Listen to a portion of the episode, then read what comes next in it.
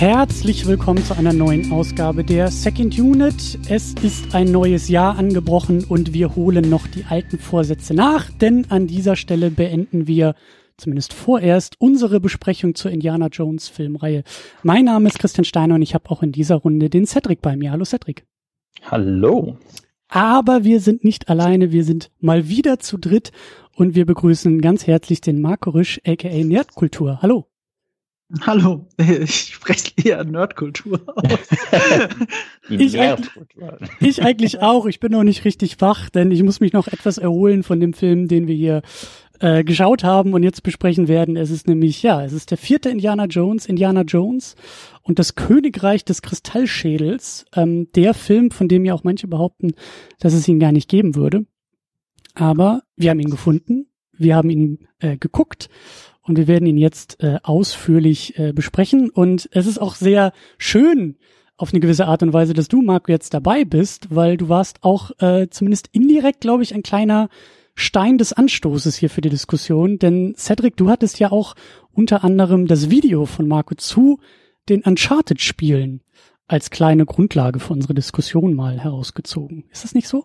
Ja, tatsächlich hat Marco da ein paar ganz schöne Aspekte rausgearbeitet und hat die dann natürlich auch auf Indiana Jones äh, referenziert. Und äh, das hatte ich beim, ich weiß nicht, ich glaube, zweiten, als wir den Temple of Doom ähm, besprochen haben, hatte ich das angemerkt. Und dann kam dann äh, guter Vorschlag, dass wir doch den vierten Teil mit Marco besprechen können. Ja. Das ist ja wunderbar. Danke für die Erwähnung, weil ich habe tatsächlich im Vorgespräch noch überlegt, an welchem Video habe ich denn noch mal Indiana Jones Ich wusste es ehrlich gesagt auf Anhieb nicht mehr. Ich habe schon zu viele gemacht. Man ja. verliert die Übersicht. Und das Schöne ist ja auch, dass der eigentliche gemeinsame Bogen ja die Uncharted-Reihe ist, die wir, glaube ich, alle drei sehr, sehr toll finden und sehr, sehr gut finden. Und die bringt uns jetzt irgendwie dazu, über einen vielleicht nicht ganz so tollen Indiana Jones-Film zu sprechen. Mhm. Ähm, aber aber der Reihe nach. Ähm, ja. Wir machen ja ich habe auch wieder ähm, äh, Entschuldigung. Hm? Nee. Ich habe auch wieder im Vorgespräch gesagt, ich bin ja denkbar schlecht vorbereitet. Ihr seid etwas besser vorbereitet. Ich habe den Film das letzte Mal vor zwei Jahren gesehen und das auch nur, weil ich gedacht habe, dass ich nach der Sichtung im Kino und ich habe wirklich seitdem nicht mehr in Gänze gesehen, nur Szenenausschnitte, äh, weil ich wollte mir das nicht mehr antun. Das ist genauso wie sie in South Park gesagt haben. Es ist, als würde man zusehen, wie ähm, George Lucas und Steven Spielberg Indiana Jones vergewaltigen. Ähm, ich wollte mir das nicht mehr anschauen, weil ich so traumatisiert war und habe das mir vor zwei Jahren dann nochmal angesehen, äh, mit ein bisschen Abstand, mit ein bisschen Verdau, äh, alles ein bisschen verdaut. Aber ich habe ihn nur zweimal gesehen. Das ist schon bei mir ein bisschen her. Aber ich ich, glaube, ich habe noch die wesentlichen Punkte im Kopf. Und vor allen Dingen ist das, ist das immer noch einmal mehr als ich, weil ich habe ihn jetzt tatsächlich zum ersten Mal geschaut. Äh, bin da auch sehr gespannt, wie gerade ihr beide das Ding auch im Kontext der Reihe seht. Ich bin ja irgendwie sehr spät dazu gekommen und eigentlich auch über diesen Podcast erst äh, dazu gekommen, mich überhaupt mit Diana Jones äh, näher zu beschäftigen. Ähm, deswegen sind da vielleicht auch ein paar unterschiedliche Perspektiven so im Gespräch dabei, was ja auch gar nicht mal äh, so verkehrt ist. Aber bevor wir einsteigen ins Gespräch, wie immer noch ein ganz kleiner äh, äh, ja, Nebensatz, nämlich äh, diesen Podcast kann man auf Patreon und auf Steady unterstützen, was auch sehr viele, sehr tolle Menschen äh, tun. Und unter anderem ist das eben auch Cedric. Und an dieser Stelle, lieber Cedric, vielen Dank für deine Unterstützung nach wie vor hier bei diesem Podcast. Ach, zu viel des Lobes. Gerne, gerne. Ja, und damit. Und für alle, äh, Entschuldigung, für alle, die uns natürlich nur audiomäßig hören, weil das ein Podcast ist, im Hintergrund ist niemand äh, äh, Cornflakes und es ist auch kein Klettverschluss, der auf und zu gemacht wird. Christian, ich glaube, das ist dein Bart, der Mikro ich, ich hoffe nicht, ich habe ihn extra noch mal gestutzt. Ich hoffe nicht. Ich, ich glaube wirklich, du bist ein bisschen zu nah dran. Ich habe jetzt wirklich drauf geachtet. Also entweder du bist das oder Cedric ist wirklich Cornflakes. So lange ist mein Bart nicht. Und Cornflakes habe ich schon heute Morgen gegessen. ich wollte gerade sagen, da sind auch Cornflakes im Bart noch vorhanden irgendwo, aber äh, wer weiß. Ähm, genau, wir wollen äh, über den Film sprechen und wir machen das auch Marco, du hast das auch schon äh, ganz gut eigentlich vorweggenommen. Wir versuchen uns auch immer etwas äh, über den Film, also an den Film heranzunähern. Und da interessiert mich auch und ganz besonders nochmal die Perspektive von Cedric, weil, wie gesagt, ich habe ihn jetzt das erste Mal geguckt. Ich bin nicht so der Hardcore-Indie-Fan, sondern bin äh, eben später erst dazugekommen. Äh, Marco, du hast diesen Film lange Zeit gemieden und äh, hast ihn äh, zweimal bisher geschaut. Cedric, wie ist denn bei dir? Äh, wie bist du, warst du damals auch im Kino? Wie enttäuscht hast du dich diesem Film jetzt erneut wieder genähert? Wie ist da so dein Gefühl? Ja, tatsächlich ist es bei mir, ich muss auch gestehen, dass ich meine Hausaufgaben ganz schlecht gemacht habe und äh, den Film auch jetzt nicht in jüngster Zeit nochmal nachgeholt habe. Ich habe ihn aber tatsächlich von uns dreien dann wahrscheinlich am häufigsten gesehen. Ich habe ihn, glaube ich, drei, vier Mal habe ich ihn mir bestimmt angeschaut. Einmal auch übelst verkatert, was die Wut auf den Film jetzt nicht unbedingt gemindert hat. Ähm, ja, ich habe ihn damals aber im Kino geguckt und ging tatsächlich mit äh, meinem Indiana Jones Hut und, äh, und der Lederjacke in den Film tatsächlich. Und äh, mein Kumpel, mit dem ich den damals geguckt habe, guckte mich nur von Weitem an und meinte, oh Gott, du bist ein Trekkie. Ja, fast. Ähm, naja, und äh, habe mich dann durch diesen Film gekämpft. Und ich finde, er fängt verheißungsvoll an, aber ja, ähm, die Enttäuschung war mhm. dann doch, dass ich an, an den Erwartungen gemessen konnte der Film am Ende nur verlieren. Und äh, ja, ich, die Erwartungen waren einfach riesig. Also die waren unfassbar groß. Ich war eigentlich schon auf eine Enttäuschung vorbereitet, aber dass die so, so herb ausfallen würde, hätte ich tatsächlich nicht erwartet. Also für mich als Fan zumindest. Marco, wie war das bei dir? Du hast ihn dann auch im Kino geguckt damals?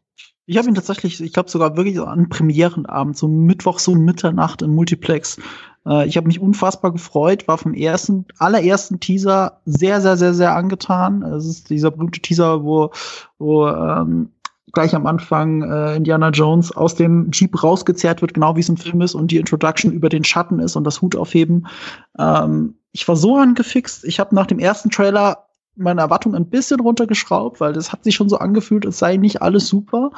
Ähm, und der eigentliche Film hat es auch bestätigt, aber mein Gefühl war gar nicht mal so große Enttäuschung, sondern mehr so ein, oh, war ja irgendwie okay Gefühl. Das ist genau das, was die South Park-Episode dazu versucht hat einzufangen. Ähm, man nimmt ihn irgendwie als gerade so in Ordnung wahr, aber wenn man nur zwei Sekunden länger drüber nachdenkt, wird man immer wütender und äh, will ihn eigentlich gar nicht mehr sehen. Ähm, und so war es eben über die Jahre bei mir. Ich habe dann auch nur noch das gesehen, äh, also nie, absichtlich nie am Stück gesehen, weil ich glaube, das größte Problem bei dem Film ist, dazu kommen wir bestimmt auch gleich, dass äh, ihn am Stück zu genießen. Das ist eben das Drehbuch, ist für mich ein Riesenproblem. Ähm, aber szenenweise funktioniert er ja. Und das ist das, was Cedric war mit verheißungsvoller Anfang, weil ich würde behaupten, dass die ersten 15 Minuten, also ungefähr bis zum Kühlschrank, richtig stark sind. Sie lassen schon durchschauen, was das Problem des Films sein könnte, aber an für sich sind das sehr starke 15 Minuten, die sehr viel Spaß machen. Und dann geht der Film steil bergab. Spannend. Also ich fand, ähm, wie gesagt, jetzt bei der ersten Sichtung, ähm, ich habe mich auf das Allerschlimmste vorbereitet, so mental. Ich habe irgendwie die Prequels so als Maßstab mir irgendwie aus dem hintersten Eck. Nenn es bitte nicht Prequels. nee, aber. Das würde ja bedeuten, dass das der Film ist und das andere die Vorgeschichte. Nein, nein, danach nein, dazu Nein, nein, ich äh, verweise vor allen Dingen auf die Star Wars Prequels. Also das war so mein, mein Maßstab, dass ich dachte, okay, das so. macht also George Lucas so um die Jahrtausendwende, wenn er wieder irgendwie Filme machen will, wenn er seine Franchises irgendwie wieder anpackt, die er, ähm, mit denen er groß geworden ist. Und da muss ich schon mal gleich sagen, also ich hoffe, dass ich, also ich werde, glaube ich, ich werde hier, glaube ich, am ehesten die Gotteslästerung heute Abend machen, ähm, weil ich, wie gesagt, nicht so involviert bin und den jetzt auch gar nicht so extrem schlimm fand, wie ich ihn erwartet habe, weil mein Eindruck ist, das ist so ein bisschen, also das, das hätten die Star Wars Prequels sein können, wenn noch jemand dabei gewesen wäre, wie eben Steven Spielberg, der auch genug Macht in der Hand gehabt hätte, mal Nein zu George zu sagen. Also eine Menge Potenzial, also mieses Potenzial der Star Wars Prequels sehe ich hier auch. Kommt viel zu viel aus dem Computer.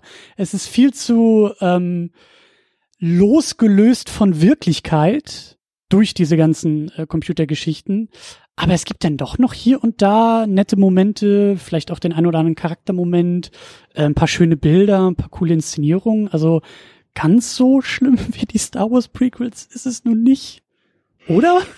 Also ich finde tatsächlich, dass eigentlich, also ich habe mir jetzt natürlich nochmal intensiv Gedanken über diesen Film gemacht so und vom, von der reinen Blaupause her steckt eigentlich ganz, ganz viel Indiana Jones in diesem Film drin. Also ja. es ist unfassbar viel Potenzial da vorhanden. Er hat so viele, ähm, ja, also wenn man so eine Checkliste gegenlegen würde, dann könnte man sehr, sehr viele Haken machen, was einen Indiana Jones-Film ausmachen würde. Aber wie Marco auch schon sagte, das Drehbuch krankt einfach. Aus irgendeinem Grund kriegt dieses Drehbuch, das nicht unter einen Hut, da einen konsistenten, vernünftigen Indiana Jones draus zu strecken. Ähm, weil ich habe es beim letzten Mal ja schon gesagt, diese, diese Idee, Indiana Jones mit einem Charakter-Arc auszustatten, der eben diese, diese Familienentwicklung darstellt, da ist ja dieser Film die logische Konsequenz, das Ganze weiterzuführen. Und das ist ja vom, vom Gedankengang her stimmt ganz, ganz viel. Aber das, was am Ende auf der Leinwand gelandet ist, das funktioniert einfach nicht. Das ist genau das, was am Ende auf Leinwand ist, was du sagst. Das ist eine Checkliste. Ähm, auf dem Papier ist das eigentlich alles fein. Ähm, es liegt wirklich daran, weil dieses Drehbuch ein Flickwerk ist aus verschiedenen Punkten, die jeder da drin haben wollte. Also für mich ist immer die Vorgeschichte des Films sehr wichtig, um ihn zu verstehen. Und zu dieser Vorgeschichte gehört, dass es eben der erste Indiana Jones Film ist, wo eben drei Leute gleichwertig mit reingeredet haben in das Drehbuch in George Lucas, Steven Spielberg und Harrison Ford. Ähm, der Film ist einfach viel zu spät entstanden. Die haben sich zu sehr gestritten bei diesem Drehbuch und herausgekommen ist am Ende das, was äh, David Köpp da irgendwie zusammengekleistert hat aus verschiedenen Drehbuchentwürfen, die in 20 Jahren entstanden sind. Ähm, und ich finde, das merkt man dem Film an. Man kann ihn sehr, sehr gut unterteilen in die verschiedenen Abschnitte und kann da über diese Abschnitte raten, wer die geschrieben hat oder wer die unbedingt im Film haben wollte.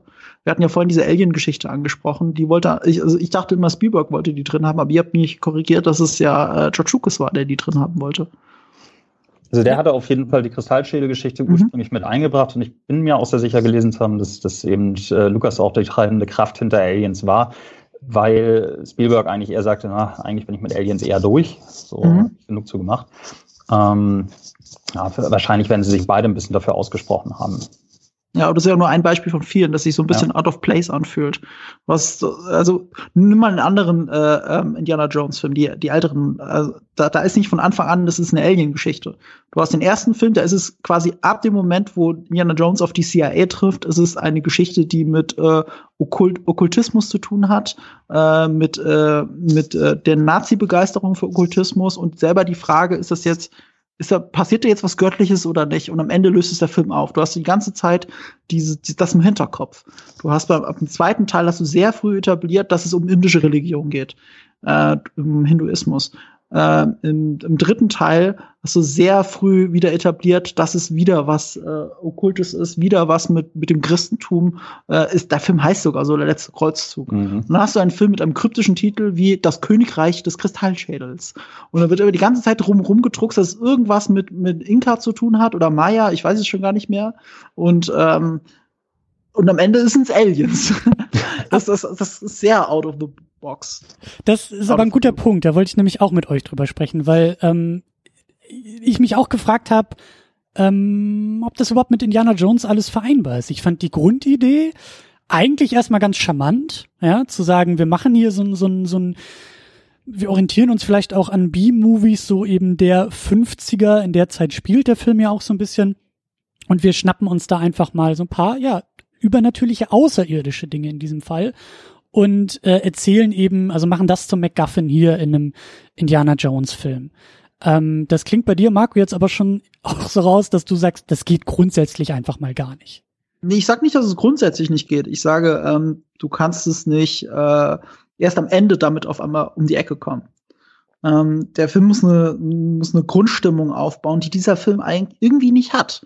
Also ich meine, äh, von den alten Indiana Jones Filmen ist ja auch der zweite, fühlt sich am meisten out of, out of place an, äh, weil der auf einmal den Hinduismus und eben nicht das Christentum als Thema hat. Also insofern ist der dritte Film ja auch so ein bisschen zurückrudern.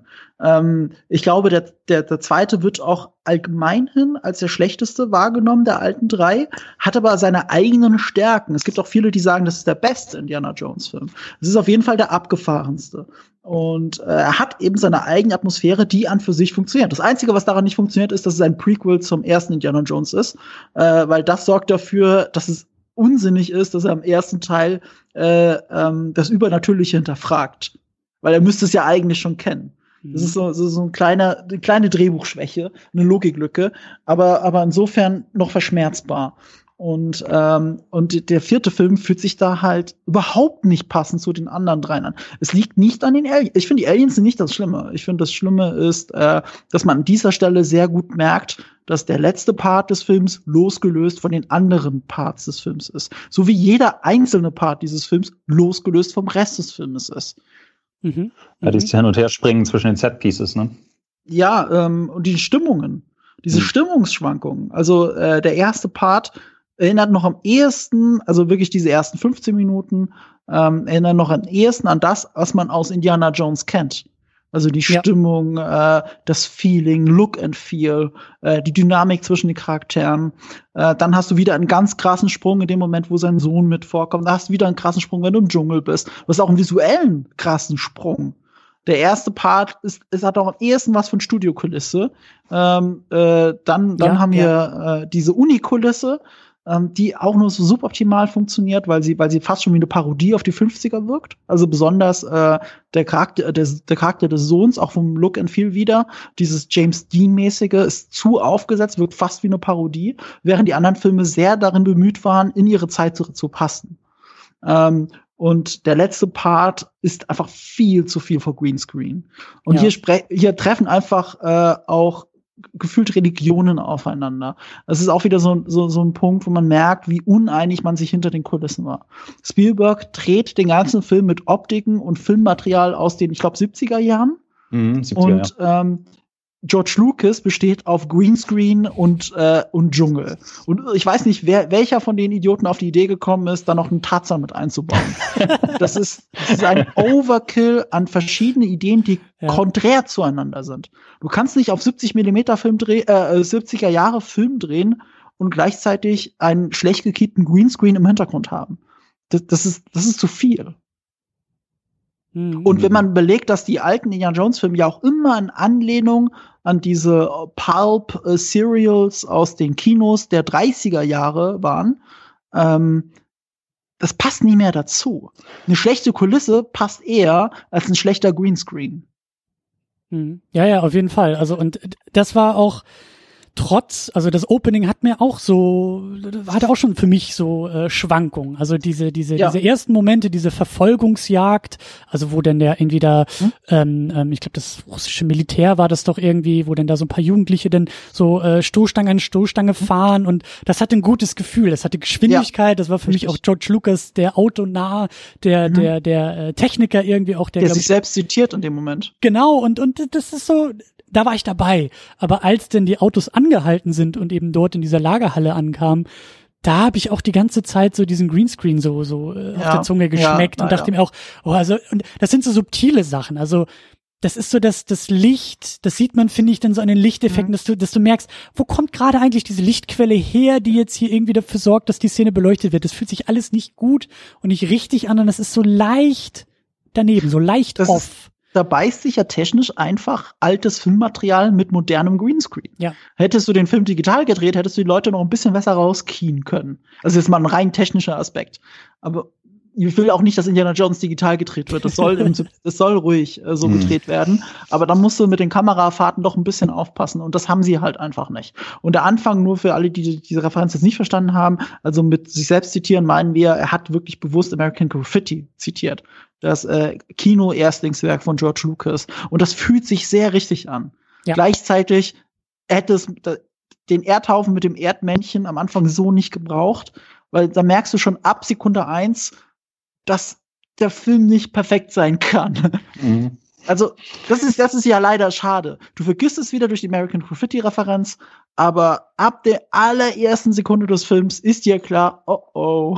Irgendwas stimmt hier nicht. Das Irgendwas so, stimmt hier nicht. Ja, das war auch so mein so viele Gefühl. Stirnrunzler, ne, ja. die man irgendwie auf einmal hat. Und dann, also ich fand die, die Idee eigentlich ganz charmant, äh, mit dem den Paramount-Berg auf diese Art mhm. und Weise einzubringen. Aber wie gesagt, ja. warum muss man dann immer noch einen draufsetzen? Warum muss, muss dann auf einmal so ein Erdmännchen den Kopf rausstrecken? Ne? Ja. Also es, ist, es hätte auch einfach so funktioniert. Und Stimmt. Also wenn man gewusst hätte, das ist ein, das ist einfach so ein Erdmännchenhaufen. Das hätte ja schon gereicht. Da kann das Erdmännchen ja auch da rauskommen oder was auch immer. Also kein digitales, sondern echtes. Man kann auch echt mit echten Tieren arbeiten.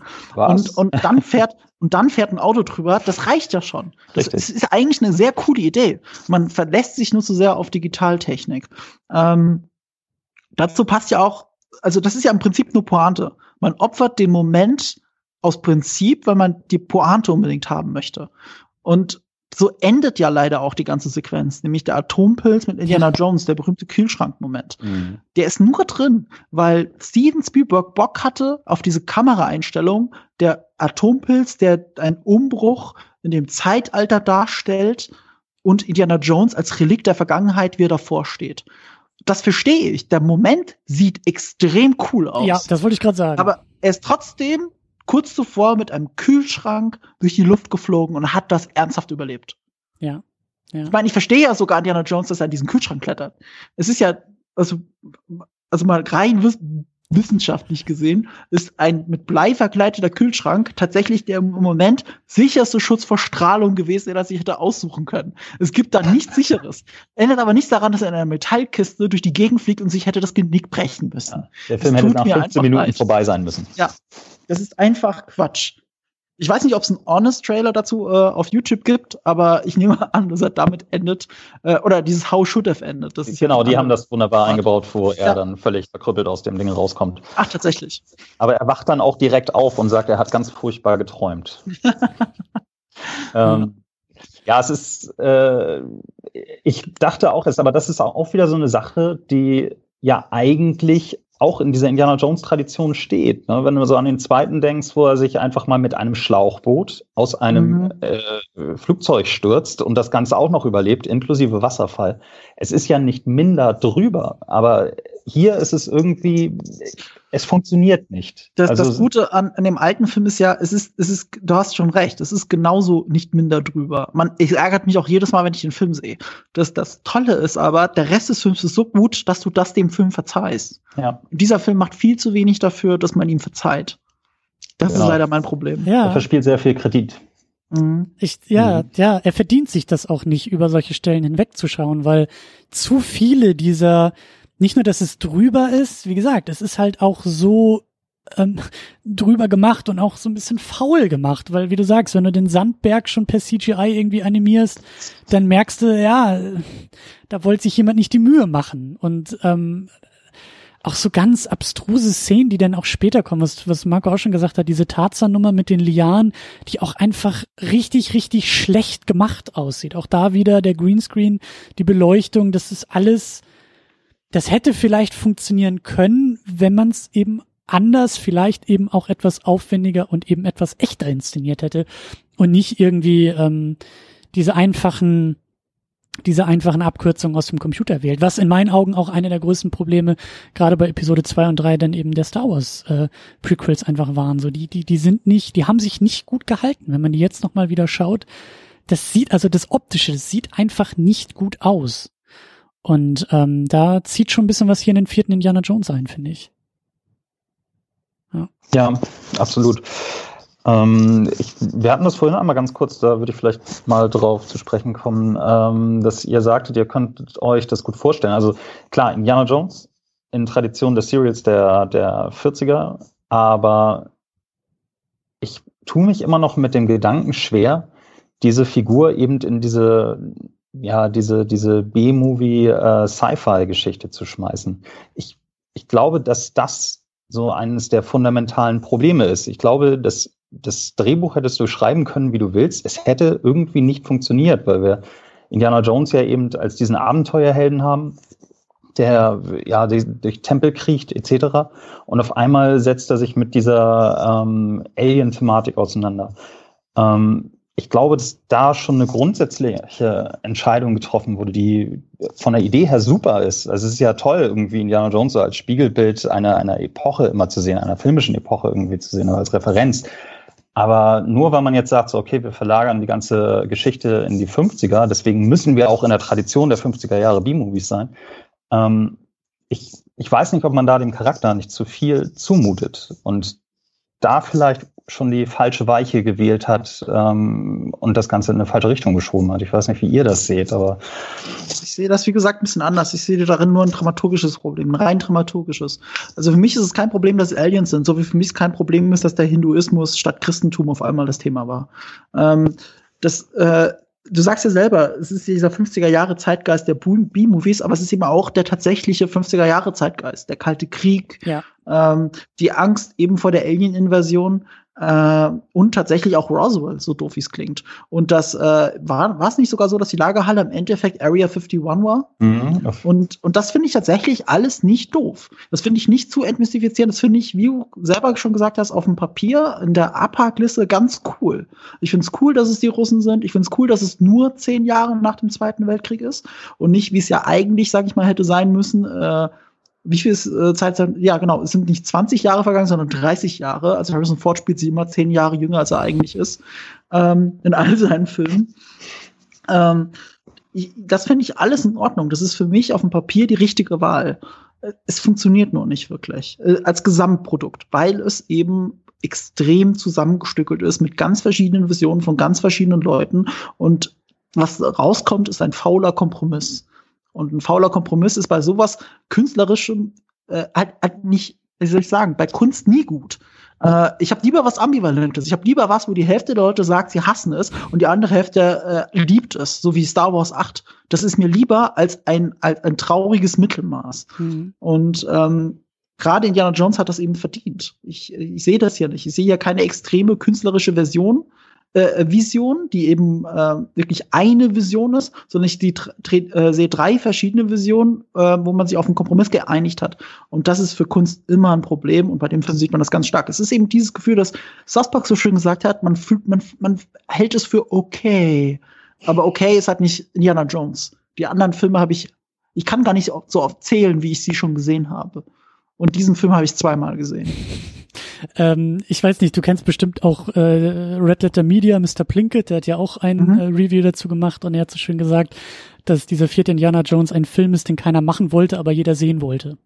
Also, dass die Leute hinter der Kamera eigentlich wenig Lust äh, und wie du sagst, dadurch auch irgendwie so ein Gulasch an äh, halbgaren Ideen irgendwie zusammengeworfen haben, aber eben äh, die Erwartungshaltung natürlich auch enorm hoch war. Ich glaube, der hat ja auch das meiste Geld. Ich habe es jetzt nicht irgendwie gegengerechnet mit Inflation, aber es war ja auf jeden Was Fall. Mit 700 Millionen oder sowas hat er eingespielt. Genau, also ja. das Ding ist ja wirklich auch äh, am Boxoffice an der Kasse angekommen, ähm, weil glaube ich auch der Hunger da war. Die Leute hatten Bock auf den Film, aber ähm, das Interesse war da, aber halt irgendwie ähm, wenig. ja ich kann mir nicht vorstellen, dass es nach Inflation äh, der erfolgreichste war. Ich kann aber parallel nachschauen. Wir müssen ja nicht wie die Blinde von ihrem Lieblingsporno reden. Ich schaue hier schnell. Ich habe dich unterbrochen, sorry. Äh, mach du, äh, erzähl, was du sagen wolltest. Genau, ich wollte den Bogen nämlich äh, so ein bisschen zurückbringen, äh, weil ähm, wir auch noch über Indie sprechen müssen und äh, ganz besonders auch über Harrison Ford. Und auch da ist in der Eröffnung ähm, hatte ich den Eindruck, dass Harrison Ford irgendwie so direkt nach Mittagsschlaf irgendwie diese Eröffnung gedreht hat. Der war noch nicht wirklich wach, der war irgendwie, weiß ich nicht, ob er vielleicht irgendwie auch noch nicht wirklich Bock hatte auf die Nummer. Zwischendurch im Laufe des Filmes gab es dann auch wieder Momente, wo ich das Gefühl hatte, er hat Spaß an der Rolle, er hat Spaß an dem Film, er hat Spaß an der Szene. Aber ich fand die Eröffnung, die war irgendwie etwas, ähm, da war wenig Energie drin von seiner Seite aus. Da hatte ich schon das Gefühl, dass er vielleicht erst wieder warm werden musste, aber ir irgendwas stimmte da nicht mit ihm. Und vielleicht liegt es eben auch daran, dass er eben nicht mehr der junge Knacker ist, der da irgendwie durch den äh, Dschungel rennt, sondern dass er eben auch alt und älter geworden ist. Und da würde mich auch interessieren, Cedric, funktioniert das Indiana Jones als Vater, als Ehemann, als alter Mann? Hm. Also bei der, bei der Eröffnung muss ich tatsächlich widersprechen. Die finde ich nach wie vor super. Ähm, einzig, ich finde, manchmal so in manchen Einstellungen wirkt er so ein bisschen gekrümmt. Also da sieht man ihm dann wirklich echt sein Alter an, wo man sich denkt, so, okay, das ist auch nicht mehr der Allerjüngste. Aber gerade dieser, dieser erste Shot auf sein Gesicht, ähm, diese, ja, dieses klassische Spiel mit den Schatten, du erkennst Indiana Jones immer an seinem Schatten. Und diese Einführung ist grandios. Und ich finde auch, dass er das da also da hatte ich einen ersten richtigen Indiana Jones Moment, wie er das erste Mal gezeigt wurde. Und das fand ich eigentlich auch gut. Ähm, Im Laufe des Films, ja, ich, es ist halt, ich glaube, diese Indiana Jones Vaterfigur ist, funktioniert eben auch abhängig von seinem Sohn. Und ich glaube, dass, also hm. mir sagt Shia LaBeouf als, äh, als sein Sohn schon nicht so sehr zu, zu, zu gewollt, zu gezwungen, die, die Gimmicks, mit denen er ausgestattet wird, mit seinem Messer, was ihn irgendwie unique machen soll, äh, und eben doch in dieser Tradition, in dieses Rebellische. Also es ist so, es wird mir so sehr ins Gesicht geschrien, das ist der Sohn von Indiana Jones, sie hier. ähm, dass ich schon eine grundsätzliche Ablehnung dagegen entwickle. Und ähm, er wird mir auch teilweise zu sehr ins Zentrum gerückt. Ich möchte eigentlich viel lieber ein richtiges Abenteuer mit meinem Helden haben als mit seinem Sohn. Und ähm, naja, und das Gleiche ist äh, mit Karen Allen, die wieder zurück ist. Ja, es, es gab ja eigentlich dieses versöhnliche Ende schon am dritten Teil. Die rennen in den, oder die, die reiten in den Sonnenuntergang, damit ist eigentlich alles erledigt. Der Held erlebt weitere Abenteuer etc. Und hier hat man jetzt so richtig das Gefühl, hm, diese, diese Figur hat keine weiteren Abenteuer mehr. Jetzt mhm. ist so mehr oder weniger Schluss. Und äh, das steht ziemlich im Widerspruch zu der ursprünglichen Idee, wie Indiana Jones ja mal konzipiert war, eben auch als ja, James Bond-Derivat oder so. Ne? Ja, also ich tue mich tatsächlich mit Indiana Jones als Ehemann und Vater sehr, sehr schwer. Ja, so geht's mir auch. Ähm, ich finde, äh, du hast jetzt sehr viele wichtige Punkte angesprochen. Äh, ich glaube, äh, das Ding ist ja, das ist wieder so ein konzeptioneller Fehler. Der, der steht deswegen, Shia LaBeouf steht deswegen so stark im Mittelpunkt, weil hier einfach zu sehr gewollt er als Nachfolger etabliert wird der, der, Film ist sowas wie eine Übergabe eines Staffelstabs mit dem Konzept ja. im Hinterkopf, lasst uns doch mit Shia LaBeouf äh, neuen Indiana Jones etablieren. Bis, bis hin zum Ende sogar. So, ich ja, weiß nicht, genau. ob du genau. dich an die Szene erinnerst, wo er den Hut ja, nimmt bei der Hochzeit und Indy dann dazukommt und sagt Klar. so, nee, nee, Freundchen, noch nicht. Jeder Fan schreit, nein. das, das, war ja von Anfang an der, der Plan tatsächlich. Also ich glaube, sie haben offiziell nie bestätigt, aber das war jedem klar. Natürlich. Äh, lass uns den Staffelstab geben. Und das ist für mich auch das falsche Konzept bei Indiana Jones. Ähm, ich, ich finde gerade, also um, um ein bisschen zurückzurudern, äh, ich finde Indiana Jones funktioniert in dem Alter tatsächlich überraschend gut, gerade in den ersten ersten Viertelstunde. Man merkt zwar immer, wann der Stuntman rennt und wann äh, Harrison Ford rennt, aber das hat so einen gewissen Charme. Das hat schon wieder diesen Pulp-Charme der, der 40er, 30er Jahre, ähm, dass man genau weiß, wann sieht man den Schauspieler und wann sieht man den Stuntman. Das ist völlig in Ordnung. Das hat für mich alles super gepasst. Und, und wenn er austeilt in dem Film, dann habe ich auch das Gefühl, dass es weh tut. Das machen sie richtig schön. Also mit den alten Soundeffekten bei den Schlägen, äh, diesen alten Doppelschlag, dass erst die rechte Faust, dann die linke Faust direkt hinterher, den auch Uncharted so schön geklaut hat. Ähm, hm. Das ist alles wunderbar. Sein Alter funktioniert richtig, also trotz seines Alters funktioniert er in meinen Augen richtig gut in diesem Film. Sie machen nur zu wenig draus. Es ist ihnen wichtiger, äh, den Staffelstab zu übergeben, als äh, damit zu spielen, dass Indiana Jones so alt ist. Äh, das wäre für mich äh, eigentlich der Running Gag des Films gewesen. Also was sie jetzt natürlich wahrscheinlich über zehn Jahre später bei dem Indiana Jones äh, 5 machen müssen, spätestens. Äh, ich meine, äh, Harrison Ford geht auf die 80 zu. Im Film ist er von mir aus 70, weil er sich immer zehn Jahre jünger spielt. Also es ist schon ein bisschen extrem. Ähm, ja, äh, wenn man überlegt, wie, wie sehr sie mit dem im dritten Teil doch damit gespielt haben, dass eben der Vater dabei ist, äh, mhm. äh, Sean Connery. Und in dem Film machen sie, haben sie auch eine Vater-Sohn-Konstellation, aber es geht mehr darum, dass der eine dem anderen den Hut gibt als darum, dass sie beide gemeinsam ein Abenteuer erleben und gemeinsam dieses Abenteuer durchstehen und dann in den Sonnenuntergang reiten. Äh, du sagst es selber so schön gesagt, das Ende von Indiana Jones 3 ist, ich würde sogar behaupten, das ist mein Lieblingsende von irgendeiner Filmtrilogie ever. Also dieses Ende schreit eigentlich so danach, dass man es auf Teufel komm raus, dass es keine Fortsetzung geben mhm. darf. Sie haben zwar schon in den 90ern drüber nachgedacht, äh, und ich glaube, der Film ist von 89, also man hat sehr früh äh, nach dem Film schon drüber nachgedacht, eine Fortsetzung zu machen, aber eigentlich ist es das perfekte Ende für eine Filmtrilogie. Es, wird, es kann nicht besser werden, egal was passiert. Und daran anzuschließen und im Zweifelsfall einen nur schlechteren Film rauszubringen, war eben äh, ähm, eine so ein bisschen Spucken auf die alte Trilogie. Und das ist das Problem. Das ist, das ist, das, das ist die Vergewaltigung äh, von Indiana Jones, von der äh, South Park redet. Und eben genau das, ähm, wovon äh, Plinkett redet in Red Letter Media. Ja, ich finde den Begriff Vergewaltigung immer ein bisschen äh, schwierig, weil ne, wir reden schlussendlich doch nur über äh, Actionfilme unserer Kindheit. So. Ja, ähm, ja, aber, aber, Nostalgie und wie wir selber mit dem Herz dran hängen und was daraus dann später wird, ist für mich schon wichtig. Klar. Also ich sehe das jetzt gerade bei Glass, den ich äh, meiner Review ähm, sehr verglichen habe mit Matrix 2 und 3, oh. weil das auf den, weil das äh, ohne jetzt zu so viel zu sagen, aber Glass ist zum Beispiel ein Film, genau wie bei Matrix 2 und 3, wo ich am liebsten so in die Zeit zurückreisen würde und ihn nicht gesehen haben, also nicht sehen will damit er mir die Filme davor nicht so ein bisschen kaputt macht. Aber also, ja, Ja, und so ist es ein bisschen auch bei King, äh, Königreich des Kristallschädels. Man muss ihn quasi aktiv vergessen, damit man die anderen Indiana Jones Filme wieder genießen kann. Ich, ich weiß schon, was du meinst. Ich weiß schon, was du meinst, ja. Mhm. Ja. Cedric, ist bei dir auch so? Weil du hast ja auch immer rumgescherzt, dass es der Film, den es nicht gibt. Ja, also, wie gesagt, dass das, das jetzt nicht der allerbeste Film geworden ist. Also, es ist ja ich hatte das in irgendeiner Review ganz schön gelesen, es ist ein guter Film, aber es ist ein schlechter Indiana Jones-Film.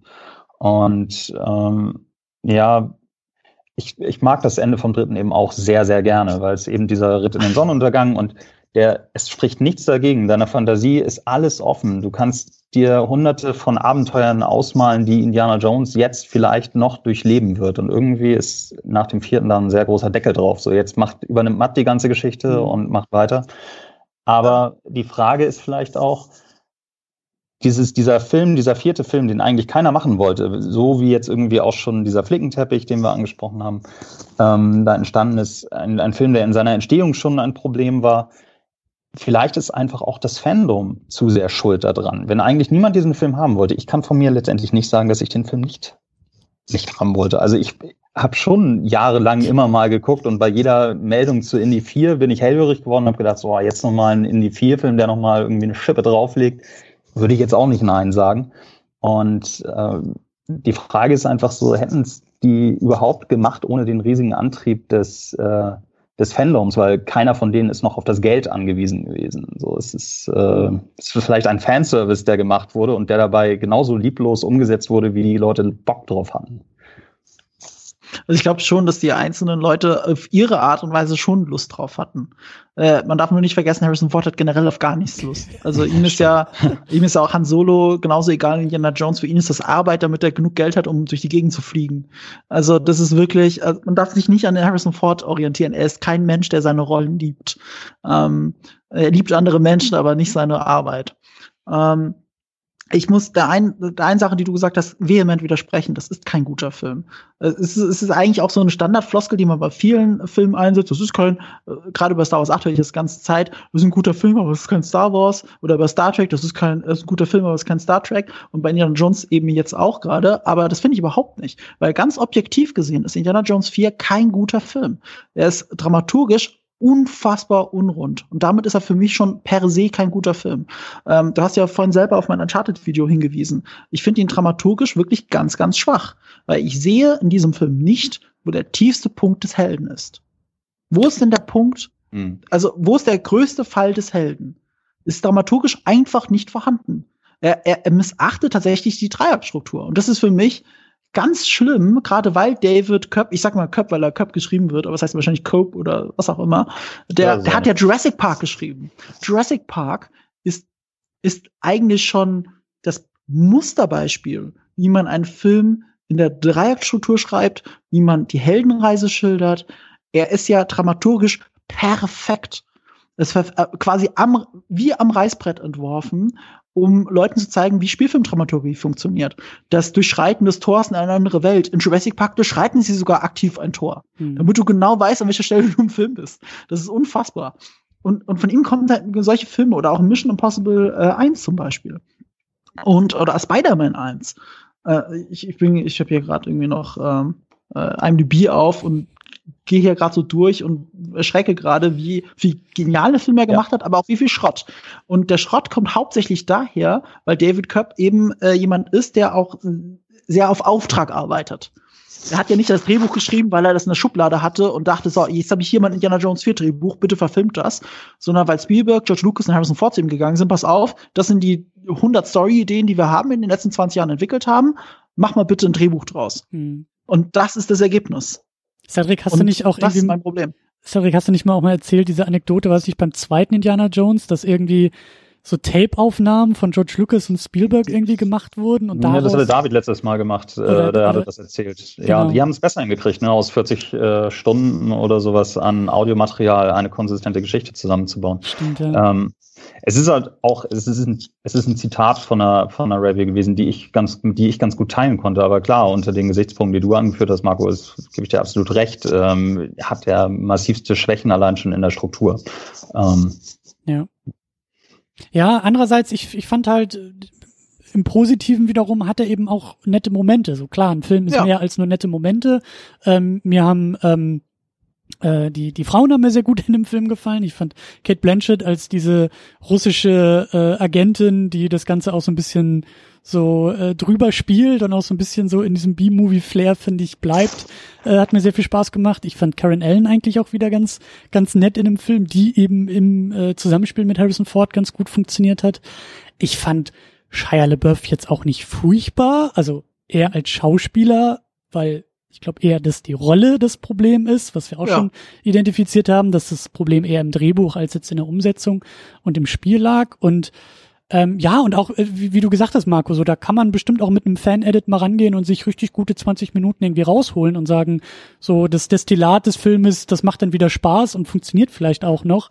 Aber ähm, klar, Film ist halt äh, mehr als nur 20 Minuten Best of und ähm, ja, das muss auch irgendwie zusammenhängen und zusammen funktionieren und äh, da sind, glaube ich, auch äh, somit die größten äh, Probleme zu finden. Aber ich will noch mal ganz kurz ein bisschen zurück zu dieser ganzen Frage, ähm, weil wir die auch brauchen als Ausblick auf die nächsten, auf die Zukunft von Indiana Jones, weil darum geht's ja auch so ein bisschen in dieser äh, Podcast-Auseinandersetzung. Wer ist eigentlich Indiana Jones als Figur und was sind das eigentlich für Filme?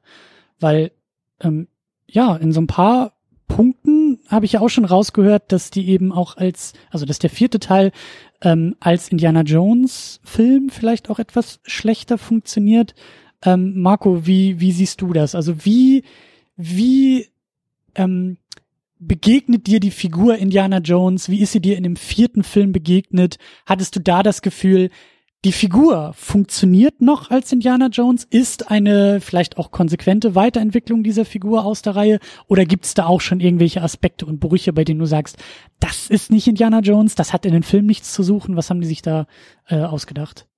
Tatsächlich sind, wie gesagt, alle meine Probleme sind struktureller Natur. Äh, ich finde, Indiana Jones selbst funktioniert in dem Film. Ich finde auch die leichte Backstory, die sie ihm gegeben haben, funktioniert theoretisch auch. Also, dass er im Zweiten Weltkrieg quasi als Agent mitgearbeitet hat, das unterstreicht so ein bisschen den James Bond-Anspruch, den Indiana Jones auch hat, ähm, den die Vorlagen aus den 30er, 40er Jahren haben, dass es eigentlich auch Agentengeschichten sind. Ähm, das, das funktioniert für mich alles. Die Konstellation dann mit den Russen. Ähm, er als Figur funktioniert, wie sie ihn äh, platzieren, vielleicht nicht, nicht immer, also dieses, dieses, dieses Familiending. Äh, andererseits ist es auch irgendwie von der Idee her ja schön, dass er sich mit Karen Allen dann doch noch ähm, zusammen, dass, er, dass sie sich äh, doch noch zusammenfinden. So, also das hat auch was. Aber ja, wie gesagt, alles, was, was das Ende vom dritten Teil fortsetzt, fortsetzt, kann eigentlich nur eine Enttäuschung sein. Weil, wie heißt es so schön, die Fantasie ist eben stärker als das, was dann wirklich passiert. Ähm, man will es eigentlich gar nicht sehen. So wie Prequels oft äh, etwas entzaubern, was man sich äh, im, Köpf, in den Kopf so schön ausgemalt hat. Und das äh, entzaubert der Film der Ritt in den Sonnenuntergang war nicht zu toppen. Und ähm, Cedric, ich bin da auch ganz bei dir. Äh, ich habe mich auch auf jede Information gefreut und habe gehofft, dass es der tollste Film aller Zeiten wird und endlich eine würdige Fortsetzung. Aber im Nachhinein muss ich mir selber äh, an den Kopf greifen, die konnte nicht so doof sein. er konnte ja nur schlechter werden. Mhm. Also ja. ich meine, an für sich, äh, besser geht nicht. Also ganz aktiv, das geht einfach nicht als Raiders of the Lost Ark. Das ist nicht möglich. Also kann er höchstens gleich genauso gut sein. Das war das Maximalste, was sie erreichen konnten. Und umso mehr von dem Film zu sehen war, umso mehr man mitgekriegt hat, umso mehr man sich über die Produktionsgeschichte Gedanken gemacht hat, konnte er fast unmöglich auch dieses Limit, dieses Niveau erreichen. Er konnte nur schlechter sein. Und im Endeffekt war er okay. Er war zum Glück nicht komplett scheiße, aber es ist schon auf dem Papier einfach eine Enttäuschung. Und der Film hat eben genau das leider geliefert. Und im Nachhinein muss man sich fragen, wollte ich das überhaupt? Das ist jetzt das, um mir ein bisschen Ausblick zu geben, das ist jetzt das Interessante bei Indiana Jones 5, weil für mich hat jetzt Indiana Jones 5 nur eine Aufgabe, den vierten wieder gut zu machen. Aber Der kann muss er das? gar nicht. Ja, ich glaube schon. das überhaupt? Also mit ja. Harrison Ford wieder, wie du gesagt hast, als 80-Jähriger, der einen 70-Jährigen spielt und wieder zum Hut und zur Lederjacke greift? Geht das? Das glaube ich tatsächlich. Der, der, sieht nicht so anders aus als vor zehn Jahren. Mhm, da hat sich nicht so viel getan. Also ich finde, in Episode 7 äh, sieht man schon, dass der nicht mal ganz normal, also nicht mal gerade auslaufen kann. Äh, das, das wird schwierig. Aber andererseits hat er auch den halben Film mit einem gebrochenen Knöchel gespielt. Ähm, in seinem Alter ist das ja durchaus was. Also ich gebe die Hoffnung noch nicht ganz auf. Als, als, Harrison, als Han Solo hat er ja an für sich gut funktioniert in Episode 7 zum Beispiel. Und das ist jetzt auch nur drei Jahre her. Mhm. Äh, der Mann ist zum Glück mit ewiger Jugend gesegnet. Ähm, vielleicht haben wir ja Glück. Also der Film muss es einfach schaffen, den anderen wieder gut zu machen. Das ist alles, was ich will. Dass ich, äh, ich brauche den Ritt in den Sonnenuntergang am Ende. Also es muss nicht der Ritt sein, aber es muss ein ähnliches Ende sein, das mich versöhnlich stimmt. Okay, da schließt sich noch gleich eine Frage an und dann frage ich äh, Cedric nochmal, weil wenn du sagst, ähm, also wir kriegen den fünften Indiana Jones innerhalb der nächsten ein, zwei, drei Jahre. Ähm, wie, wie, wie soll es denn danach weitergehen? Also soll dieser fünfte Indiana Jones jetzt auch für dich, Marco, erneut diese Klammer setzen, die der dritte eigentlich schon gesetzt hat und dann ist auch gut und dann ist auch vorbei mit Indiana Jones? Oder kann der fünfte ein Startschuss sein für die nächsten 20 Jahre Indiana Jones äh, la Star Wars, la Marvel? Also wie viel mehr Indiana Jones äh, willst du eigentlich noch? Ich, ich will gar keinen Indiana Jones mehr danach. Weil ähm, natürlich haben die im Hinterkopf, lass uns doch einfach äh, neu casten und äh, von vorne anfangen. Ähm, aber ich glaube, Solo Star Wars Story hat uns gezeigt und hat auch an der Kasse sehr gut gezeigt, dass man Harrison Ford nicht ersetzen kann. Er gehört halt zu den Leuten, die man nicht ersetzen kann. Das sagt man ja eigentlich auch, das hat man auch bei James Bond gesagt, bei jeder mhm. Inkarnation äh, ab John Connery, äh, quasi ab dem, ab, ab George Lazenby hat man schon gesagt, es ist vorbei, äh, man kannst du nicht ersetzen. Und wir hatten ihn immer wieder ersetzt und es funktioniert auch. Aber das ist auch so eine, so eine Geschichte, die wirklich nur von Abenteuer zu Abenteuer lebt. Und Indiana Jones 1, 2, 3 war eben das Abenteuer. Und Indiana Jones 4 hat gezeigt, dass man eben nicht ein an den, den, den, den Staffelstab übergeben kann, um das noch einmal zu sagen, diese Metapher.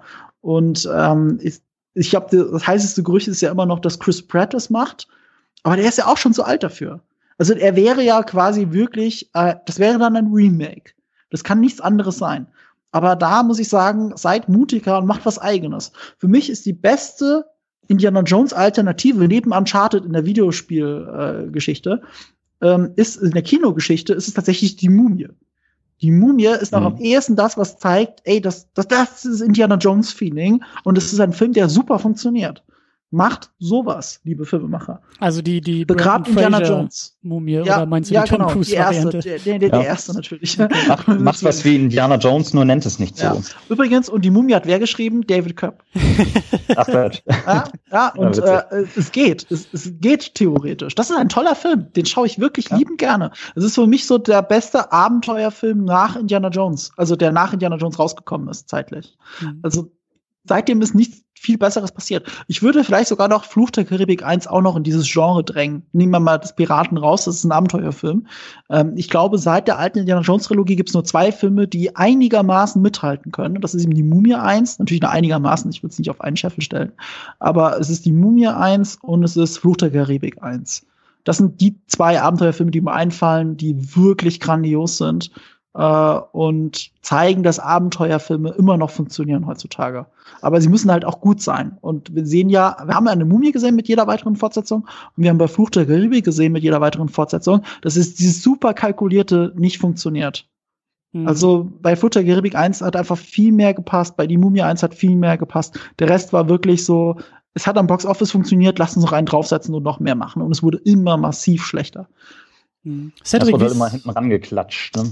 Mhm. Cedric, wie ist bei dir? Ähm, der vierte Indiana Jones Film, wie sehr ist das ein Indiana Jones, der da äh, den Hut trägt und der diese Figur ausfüllt und wie sehr passt der Film auch in die Reihe für dich? Ja, ich habe es ja vorhin schon gesagt, ich fand es eben ein bisschen schwierig, dass der Fokus sich immer wieder verschoben hat Richtung Richtung Shia LaBeouf. Das, also es ist einfach der der Hauptcharakter wurde, Charakter wurde mir da einfach zu sehr verlassen in vielerlei Punkten und ja, ich kann da tatsächlich gar nicht mehr so viel zu sagen. Wir haben da eigentlich schon alles zu der Figur gesagt. Ähm, ich, ja, ich war mit dem dritten Teil sehr versöhnt. Ich, beim letzten Mal erwähnte ich es ja auch schon. Ich fand es eben schwierig. Diesen, diesen, dieser Charakter wurde ja auch ein bisschen mehr vermenschlicht, als er das noch davor war. So eben dadurch, dass er einen Vater gekriegt hat, diese Familienvita, ja, dass das im Grunde genommen auf einmal diese, diese Buddy-Movie-Geschichte wurde. Und ja, und jetzt hast du diesen, diesen vierten Teil, der, ja, ich, ich weiß nicht, weder Fisch noch Fleisch ist so. Ähm. Da muss ich jetzt aber an der Stelle ein bisschen widersprechen, weil ich finde, alle drei alten Indiana Jones Filme sind so wie der vierte tatsächlich im Grunde eine Buddy-Movie-Geschichte.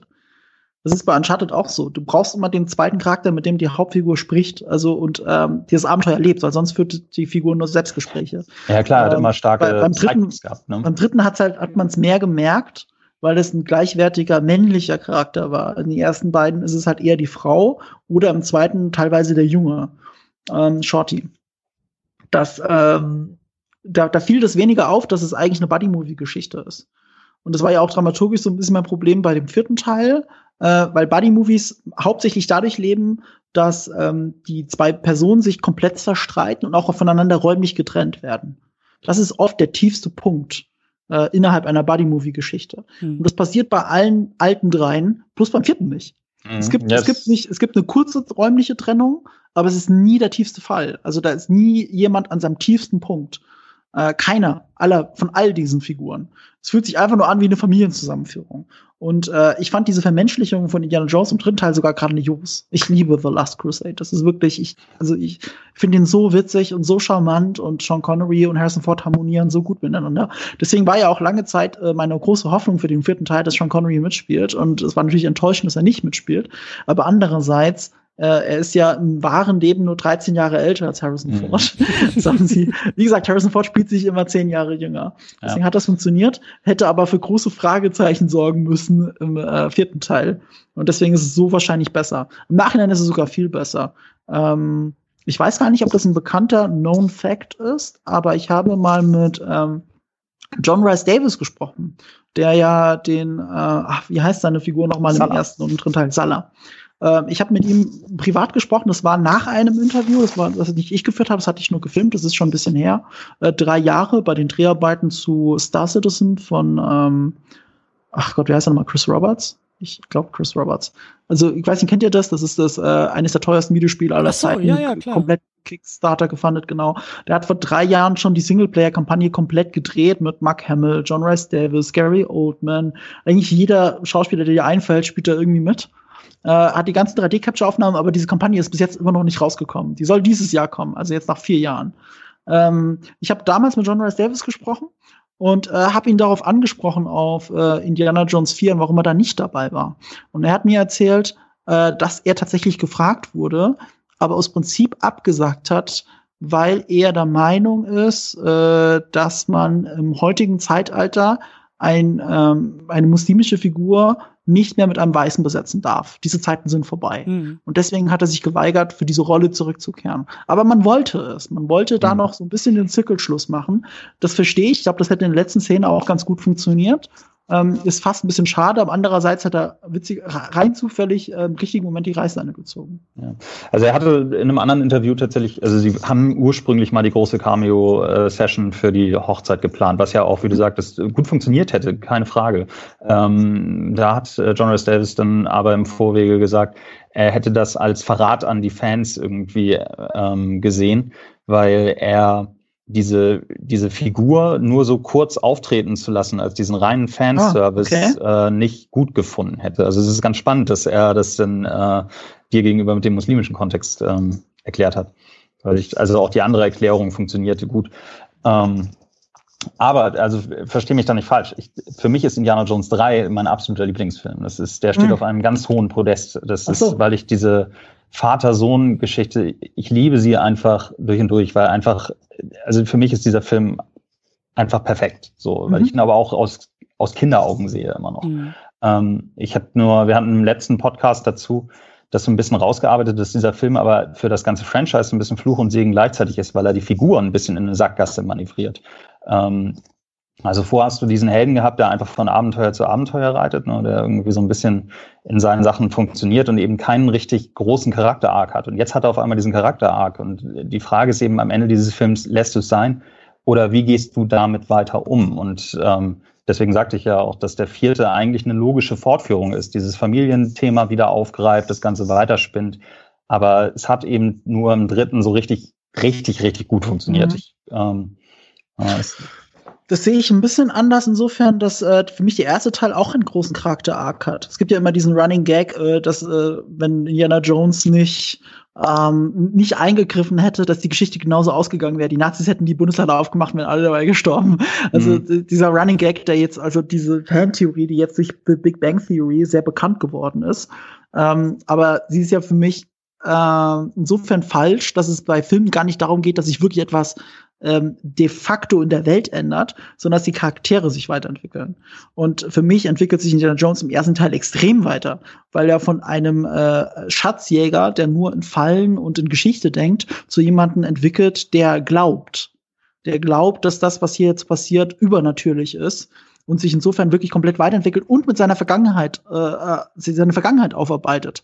Ähm, seine, äh, also die Frau, die ja, also es wird ja nur angedeutet, die ja quasi entjungfert hat und er schließt äh, mit dieser Vergangenheit, die durchaus problematisch ist, eben ab und findet sogar zu einer neuen Liebe. Das, das ist für ihn persönlich als Charakter, als Figur, für ihn wie für, äh, für, äh, für die Ravenwood genauso eine riesige Entwicklung. Und deswegen passiert für mich sehr viel im ersten Teil. Witzigerweise gerade in der Zeit, das ist mein Problem, da passiert eben nicht viel. Also außer, dass es eine Liebesgeschichte wieder gibt, äh, von der man ja im Prinzip automatisch weiß, dadurch, dass es ein Prequel ist, dass die auch höchstens ein Jahr hält. Ähm, und auch noch quasi den ersten Teil konterkariert, weil äh, darin er schon mit Okkultem in Berührung kommt und weiß, dass es Übernatürliches gibt. Also er macht quasi den Character Arc aus dem ersten Teil, führt ein bisschen ad absurdum. Ist das insofern ein Problem? Und der dritte ist, ist insofern dann auch wieder back to the roots, eben nicht nur wegen dem Christentum, sondern weil sie wirklich die Mühe macht, die Figur weiter zu ergründen. Und das finde ich auch so stark an dem dritten. Ja, also im zweiten hat er ja auch einen kleinen Charakter-Arc durch dieses, am Anfang seine Motivation, dieses Ruhm und Ehre, das, äh, damit geht er ja eigentlich an die ganze Geschichte ran, ähm, wenn er das Shorty gegenüber rechtfertigt. Und dann geht's ja weiter, dass er am Ende ja sagt, so, okay, scheiß drauf, ich brauche das alles nicht, ich äh, will nur noch die Kinder zurück in die Stadt bringen. Okay, das stimmt, ja. ja. Aber, das also, aber das sind so diese, diese kleineren, also klar, für die Figur an sich ähm, von innen heraus Momente, die geschehen. Aber hier im dritten Teil haben wir ja etwas, was von außen mit reingetragen wird, eben durch die Figur des Vaters, der einen viel größeren Einfluss auf die Figur Indiana Jones nimmt, als, als äh, das im zweiten oder im ersten Teil der Fall ist. Ähm, so würde ich es zumindest sehen. Hm. Ja, ich finde das auch schwierig. Wir haben da ja auch schon so ein bisschen äh, in den vergangenen Ausgaben drüber gesprochen. Ähm, dieser äh, Vergleich zu Indiana Jones, äh, zu, zu James Bond passt natürlich sehr gut. So diese Frage, äh, oder diese, diese Reihen auch untereinander zu vergleichen, dass halt Indiana Jones sich dann eben entwickeln konnte zu einer Filmreihe, die sehr lose zusammenhängt, mal mehr, mal weniger. Da kann man dann auch mit dem nächsten Reboot und mit dem übernächsten Reboot versuchen, das Ganze dann wieder enger zu machen, wie es jetzt bei Daniel Craig ist, dass das alles enger aufeinander aufbaut. Das können lose Abenteuergeschichten sein, die selbst mit demselben Schauspieler nur ganz, ganz lose überhaupt miteinander zu verknüpfen sind. Und Indiana Jones macht irgendwie beides so ein bisschen, ist auch mein Eindruck. Also das gerade mit dem dritten Teil und mit dieser Vater-Sohn-Geschichte und jetzt die Fortführung im vierten Teil, diese Motive auch weiter zu spinnen, aus Indiana Jones äh, jetzt selber den Vater zu machen, der einen Sohn hat, das finde ich ist irgendwie schwierig auch für die Zukunft, weil ich, also wir haben jetzt auch das Problem dadurch, dass Harrison Ford eben ja wohl wieder mitspielen soll. Es, es, es, es geht ja nur mit ihm, also haben wir einen, einen noch älter gewordenen Indiana Jones im nächsten Film dabei. Ähm, ich frage mich halt, ob man da nicht auch den Sprung verpasst hat, eben aus Indiana Jones eine ähm, wie soll man sagen, eine Art Anthologie-Reihe zu machen, à la James Bond. Also immer wieder eine andere Besetzung, vielleicht auch in einen anderen historischen äh, Rahmen das Ganze einzuordnen und äh, sich vielleicht auch in anderen Genres zu bedienen. Wir haben eben jetzt hier so ein bisschen dieses B-Movie-Ding aus den 50ern dabei. Das kann man ja auch noch weiter äh, durch die Filmgeschichte tragen. So, das ist irgendwie, ich, ich, ich, ich weiß wirklich nicht, was der fünfte Teil und was vielleicht dann auch noch weitere Teile danach überhaupt machen können, machen wollen, machen sollen. Ich finde das alles sehr, sehr äh, schwierig, zumal ja jetzt auch noch das ganze Ding bei Disney liegen wird. Ne? Wir haben jetzt ja eben durch den Aufkauf von ähm, von Lucasfilm Entschuldigung, macht das einen Unterschied? Weil Disney ist es ja Lucasfilm, es wird sogar Kathleen Kennedy produzieren, diesen Film. Genau wie den Indiana Jones 4. Das ist ja wirklich eher so Lucasfilm, Lucasfilm. Also hat das so viel mit Disney zu tun? Naja, naja Disney hat ja schon haben so ein paar... das Portemonnaie aufgemacht, ne? Also es ist, es, man darf ja nicht vergessen, um von Paramount diese Rechte des, am Franchise zu kriegen, mhm. haben die wahrscheinlich entsetzlich viel Geld auf den Tisch gelegt. Und okay, das, das um nur einen ja. Film zu produzieren, äh, das werden die sich nicht durch die Lappen gehen lassen. Also ich, ich habe schon letztes Mal prognostiziert, die werden den fünften noch hinterher schieben, das Ganze für zwei, drei Jahre ruhen lassen und das Ganze neu besetzen und einen neuen Anlauf nehmen. Dafür ist die Marke sonst, glaube ich, einfach zu wertvoll. Äh, ich weiß nicht, wie der Deal mit Paramount ist, wenn ich ehrlich bin. Ähm, haben Sie es Paramount abgekauft oder produziert ihn Paramount einfach mit? Nee. Also mein letzter Stand ist tatsächlich, die Rechte liegen für weitere Filme bei Disney beziehungsweise bei Lucasfilm. Ähm, mhm. die Rechte der ersten drei liegen aber noch bei Paramount, aber dann okay. in Kooperation mit Disney für zukünftige Veröffentlichungen. Ja, gut, das ist ja genau der gleiche Deal wie bei Star Wars. Genau. Also Star Wars 1 ist ja auch noch, oder überhaupt die alten sind ja noch vertrieben von 20th Century Fox. Richtig. Also von, äh, gut, die haben sie ja praktischerweise eingekauft. Ähm, Aber pass mal auf, so äh, ja. um, um, da, um da die Gegenfrage draus zu machen, kannst du dir einen Indiana Jones Film mit dem Disney-Logo vorstellen, in dem Nazis ins Gesicht bekommen werden? Und vielleicht auch noch reihenweise abgeschossen werden? Das wäre doch nicht der erste, oder sehe ich das jetzt falsch? Also, ähm, ich kann es mir im Jahr 2020 so nicht mehr vorstellen, dass ein Disney-Film mit Nazis als Antagonisten auskommt. Ja, also, aber das, davon gehe ich ja eh beim Christian Jones 5 nicht aus. Dafür ist Harrison Ford ja ein bisschen mhm. alt. Also wovon du jetzt redest, sind die Reboots, ne? Äh, ähm, ich hoffe einfach, ja, dass genau. prinzipiell das nicht gemacht wird, weil ich das einfach für Quatsch halte. Also ähm, ich, ich will das nicht. Es will keiner, glaube ich. Und wie gesagt, Solo A Star Wars Story hat ihnen ja gezeigt, dass du Harrison Ford nicht neu besetzen kannst. Mhm. Und da, um ein bisschen Brücke zu schlagen, äh, wohin wollen sie denn? Ähm, es wird auf jeden Fall Indiana Jones Vehikel, weil wenn eins für mich wirklich gepasst hat bei Solo A Star Wars Story, ich meine, an für sich hat Elton Ehrenreich es gar nicht schlecht gemacht, aber er ist halt nicht Harrison Ford. Und sie haben mir eigentlich sehr viele coole Lines in den Mund gelegt, wo ich mir gedacht hätte, wenn das Harrison Ford gesagt hätte, das wäre super gewesen. Also dieser Moment, wo Lando Calrissian zu ihm sagt, I hate you, und er sagt, I know. das ist einfach zu gut. Und mhm. wer hat das geschrieben? Das war John Caston. Das war der Sohn von Lawrence Caston, der eben Indiana Jones 1 geschrieben hat, also Raiders of the Lost Ark. Ja. Und wer schreibt das Drehbuch von Indiana Jones 5? Es ist John Caston. John Caston, ne? Und insofern habe ich schon Hoffnung, dass das wirklich ein reines Harrison Ford Vehikel wird. Keine Staffelstabübergabe, sondern wirklich ein eigenes Ding nur mit ihm. Ich habe nur die Befürchtung, und das gehört für mich Indiana Jones dazu, dass es immer weitergeht mit den Abenteuern, dieses in den Sonnenuntergang reiten. Ähm, ich habe nur die Befürchtung, dass sie das als, als äh, als den perfekten Zeitpunkt nutzen, um Harrison Ford umzubringen. Also Indiana Jones umzubringen. Nicht den ja. echten Harrison Ford. Fürcht, fürchte ich ähm, auch. Das könnte ich mir vorstellen. Wenn man das richtig macht, kann es ja funktionieren. Aber das wäre nur ein Stein mehr der Entmystifizierung, ein Step further. Und das fände ich wirklich schade. Ja, ja, sehe ich genauso. Also es, es wird wahrscheinlich das sein, was sie machen werden, außer sie sind wirklich clever, das traue ich den John Caston zu ähm, weil er eigentlich ja doch recht, also das, das Solo-Drehbuch war ja jetzt nicht das Allerschlechteste. Und so, ähm, ich hoffe, ich äh, begehe da jetzt keinen absoluten Frevel. Hm, ich, ich bin bei dir. Ich fand den Film tatsächlich in Ordnung, aber wie gesagt, es ist eben nicht Harrison Ford gewesen. Ähm, aber ja, es ist dieser, es ist, glaube ich, so vorhersehbar, so wie sie eben den vierten Teil als Familiending angegangen sind, dass das keine Überraschung war, dass Indiana Jones auf einmal einen Sohn hat, weil er in dem richtigen Alter ist. Ähm, so wird, glaube ich, im fünften keine große Überraschung daraus entstehen, dass, dass sie wahrscheinlich den Charakter sterben lassen, um wirklich zu sagen, okay, haben wir jetzt wirklich einen Abschluss und mhm. es kommt kein sechster Teil, macht euch keine Hoffnung. Also ähm, so gehe ich jetzt mal glaskugelmäßig davon aus, weil so Hollywood ja auch ein bisschen uns in den letzten Jahren eher begegnet ist mit ziemlich berechenbaren Drehbüchern. So, ähm, Mhm. Aber ich, wie gesagt, es ist halt absolute Glaskugel, Glaskugelleserei. Ne?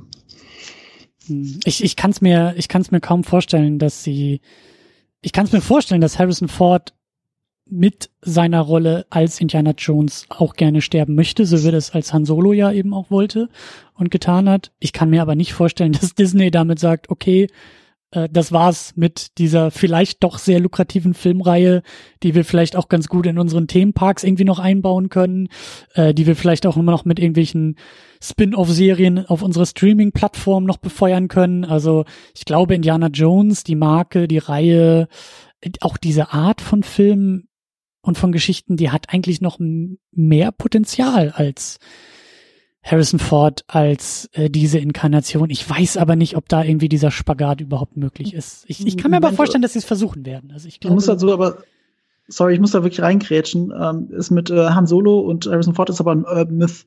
Also äh, er hat zwar na, berühmterweise nach Episode 5 äh, gewollt, dass der Charakter stirbt, hat aber im Nachhinein immer sehr oft gesagt, dass es doch richtig findet, wie sie es gemacht haben und wie sie es auch bei Episode 7 gemacht haben. Und es war auch so bei Episode 7, er hat quasi einen Vertrag für Episode 7 bekommen und wusste da noch nicht, wie das Schicksal der Figur sein wird. Da stand oh, noch nicht fest, das Drehbuch war ja noch gar nicht fertig. Er hat schon dafür unterschrieben, da gab es noch kein Drehbuch, da hat sogar Michael Arndt noch am Drehbuch geschrieben. Das hat ihm J.J. Abrams dann persönlich gesagt, als die, äh, als die, als das eigentliche Drehbuch dann fertig war. Ich hatte immer so also insofern, äh, verstanden, dass das seine Bedingung war, um zurückzukommen, dass er gesagt hat. Ja, das sagen halt viele Leute tatsächlich, äh, weil sie es reininterpretieren. Okay. Aus dieser Episode 5 Geschichte heraus, äh, Harrison Ford wollte eh Han Solo immer umbringen. Das ist in diesem Fall tatsächlich nicht ganz richtig. Er hat halt für Episode 7 nur verhandelt, weil er ein cleverer Bastard ist.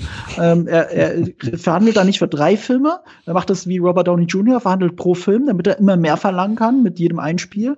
Er, er ist ja nicht umsonst der, der am meisten verdient hat an, an, an der Neuauflage von Star Wars. Äh, auch, auch nicht nur vom alten Cast, ich meine, generell wird keiner so gut bezahlt, äh, bei allen neun, drei Filmen wahrscheinlich, wie er. Ähm, nee, nee, das ist, äh, das ist eher Berechnung von ihm, aber es lag nicht in seiner Hand. Wenn er in Episode 8 noch gelebt hätte, hätte er den auch gemacht. Er wäre nur fürstlich dafür entlohnt worden. Ah, okay. Hm. okay. Ja, ich, ich glaube, dass sie einfach den, die Chance nutzen, den, in Anführungszeichen, vielleicht auch den Fans zuliebe, sich auf diese Art und Weise von einem alternden Harrison Ford auch zu verabschieden. So, deswegen ist die Chance, dass er stirbt, glaube ich, extrem hoch. Also äh, ich hoffe es natürlich nicht. Ich würde mir auch den Sonnenuntergang-Ritt äh, vielleicht im schlimmsten Fall eben nochmal vorstellen. So lieber so. Aber es ist wahrscheinlich, dass dadurch einfach der Deckel drauf gemacht wird, ähm, um das Ganze dann zu einem Abschluss zu führen. Was natürlich darauf hoffen lässt. Die ungeraden Teile waren immer die besten bei Indiana Jones bisher. Das ist so die, die Hoffnung, die ich da nicht aufgebe. Und ähm, ja, also es ist halt die Frage, was wollen Sie jetzt diesen ganzen Charakter noch irgendwie hinzufügen? Das hast du ja vorhin auch schon gesagt, Christian. Also aber nüchtern betrachtet, wenn wir sagen, was waren denn die Probleme? Wir haben es ja jetzt schon gut rauskristallisiert, was die Probleme von Indiana Jones 4 waren. Und wir haben uns ja mehr oder weniger darauf geeinigt, dass das Hauptproblem eher struktureller Natur ist. Und dieses Problem besteht ja tatsächlich jetzt bei Indiana Jones äh, 5 gar nicht mehr. Harrison Ford, äh, den kümmert es eh nicht mehr, was da drin ist. Und er hat nicht 20 Jahre lang mitgestritten mit Spielberg und äh, George Lucas, wie der Film auszusehen hat. George Lucas wird allerhöchstens als, äh, als Berater mit dabei sein. Ähm, äh, Spielberg hat wirklich hier das Heft in der Hand, hat hoffentlich aus den anderen gelernt. Ähm, man muss dazu sagen, die Grundstory soll laut IMDb noch von George Lucas sein, aber soweit ich weiß, ist, ist er eigentlich einigermaßen raus aus der Geschichte. Ähm, oh ne, ich bin auch im falschen IMDb-Eintrag. Sieht ja, mal, wenn ich, ist auch mein letzter Stand, spicke. dass er ähm, da nicht mehr mitmachen darf oder ja, mitmachen soll. Genau. Wobei er ja immer schönerweise, jetzt hätte man es ja bei Mandalorian gesehen, bei der Star Wars-Serie, dass er da auch am Set auftaucht und so und seinen Input gibt. Ähm, das war auch bei dem Han Solo-Film so, aber das sind nur net nette Anekdoten. Er sagt ja. halt, hier machen der Szene das und das vielleicht noch anders oder das gebe ich dir als Tipp mit. Aber der Mann ist in Rente. Äh, viele Leute sehen das immer so, als hätte man George Lucas alles abgenommen, aber der Typ hat halt, der wollte so sehr seine Firma loswerden, dass er Star Wars unter, also unter Wert, ne? unter Wert verkauft hat. Er hat für viel 4 Milliarden verkauft, glaube ich. Äh, der geschätzte Wert war damals 8 Milliarden und äh, Minecraft war nur knapp unter Star Wars. Als Microsoft äh, Minecraft gekauft hat, äh, die haben nicht viel weniger bezahlt, als Star Wars gekostet hat. Das liegt nicht nur daran, weil Minecraft so wertvoll ist, sondern weil George Lucas das einfach loshaben wollte. Mm. Ja. Und jetzt hat er es ja, er, er, glaubt es ja in guten Händen zu wissen mit Kathleen Kennedy und äh, im Disney. Deswegen hat er das gemacht. Und ähm, ich bin jetzt gespannt, wie sie mit diesem Erbe umgehen. Zumal sie hoffentlich aus den letzten, ähm, äh, wie soll ich sagen, Blowbacks bei Star Wars gelernt haben. Ich persönlich liebe ja Star Wars 8, aber das ist trotzdem ein streitbarer Film, das ist keine Frage. Äh, Solo Star Wars Story hat gezeigt, was man gut machen kann und warum es trotzdem Leute nicht gucken wollen. Mhm. Ähm, sie müssen einfach aus diesen Fehlern lernen. Ich hoffe, dass Spielberg auch aus seinem Fehler lernt. Ja. Ich finde auch, Spielberg hat, wenn er ein Problem hat in der, in der neueren Zeit, alles, was ab den Nullerjahren passiert ist bei seinen Filmen, dann ist es, dass er sehr oft miscastet. Dass er, dass er eigentlich guten, auf dem Papier einen guten Film hat, aber die falsche Besetzung. Also jetzt nur als Beispiel, Ready Player One fand ich eigentlich ganz cool und hat auch so ein bisschen Spielbergsche Magie. Aber stell dir, reiß mal 20 Jahre in die Zeit zurück, als Spielberg ähm, Michael J. Fox für äh, zurück in die Zukunft gecastet hat. Ich weiß, er hat nicht Regie geführt, aber es war seine mhm. Produktion. Ja, ist ja Produktion. Ja? Stell dir vor, Michael J. Fox hätte die Hauptrolle in Ready Player One. Das wäre ein tausendmal besserer Film. Ja. Oder stell dir vor, er hätte eben nicht Shia LaBeouf in diese Rolle gedrängt, mhm. in die er in die er ihn in Königreich des Kristallschädels gedrängt hat. Das war ja sein Wunsch, Shia LaBeouf. Ich finde auch Shia LaBeouf gar nicht so schlimm. Ich finde, ich finde, er hat ja auch äh, die Transformers-Filme, zumindest den ersten, sehr sehbar gemacht, so wie er in den gespielt hat. Aber er wurde eben auch wieder in diese Rolle gedrängt. Er war eigentlich in dem Sinne miscastet, wobei es eher äh, ein konzeptionelles Problem ist, wie wir ja schon gesagt haben. Ähm, das sind die Hauptprobleme von Steven Spielberg seit der Jahrtausendwende. Dass er sich manchmal auf die falschen Hauptfiguren äh, verständigt. Und äh, das kann ja bei diesem Film gar nicht so sehr passieren. Er hat Harrison Ford, die Leute wollen nur Indiana Jones, sie wollen keine Staffelstabübergabe, das weiß er alles. Ähm, ich glaube, die Vorzeichen für Indiana Jones 5 stehen sehr gut. Unter ja. den Aspekten definitiv, ähm, zumal er sich ja auch schon in diversen Interviews auch sehr geläutert gezeigt hat. Also dass er auch sagt, ja, ich war nicht so ganz glücklich mit dem McGuffin, aber Mensch, wenn mein bester Freund daran glaubt, dann ziehe ich das halt auch gegen mein eigenes Bauchgefühl durch. Äh, dass er federführend jetzt dran ist, äh, Harrison Ford prinzipiell egal ist und George Lucas nicht mitredet, das sind gute Voraussetzungen, da gebe ich dir absolut recht. Und äh, ich will diesen, diesen hoffnungsvollen Bogen gerne abschließen, äh, weil wir auch langsam hier den Deckel drauf machen wollen. Ich finde, ähm, dass ja durchaus, ich fand Star Wars Episode 7 jetzt auch nicht perfekt und hatte auch so meine Probleme damit, aber über den Film kann man ja auch, äh, glaube ich, unstrittig sagen, dass auch da das Problem erkannt wurde.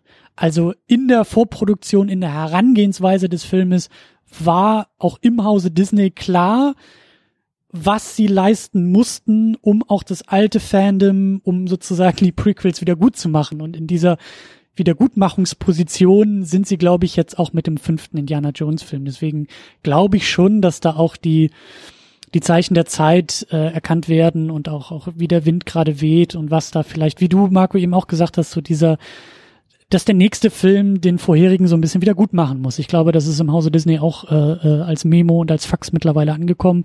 Ich glaube, das klebt ja überall in der äh, entsprechenden Indiana Jones Abteilung und ähm, ich glaube, das sind auch so die die ja hoffnungsvollen, das hoffnungsvolle Potenzial, auf das man gucken kann. Und dann müssen wir halt ins Kino gehen und gucken, was der Film wirklich wirklich taugt nachher, wenn er da ist. Ja, was eben auch gut ist, sie trauen sich eben den Film auch zugunsten eines besseren Drehbuchs äh, zu verschieben. Der Film hatte ja, ja, ursprünglich ein Startdatum für, ich glaube, 2018 sogar schon angedacht, für 2019 und jetzt haben sie noch 2020 gelegt.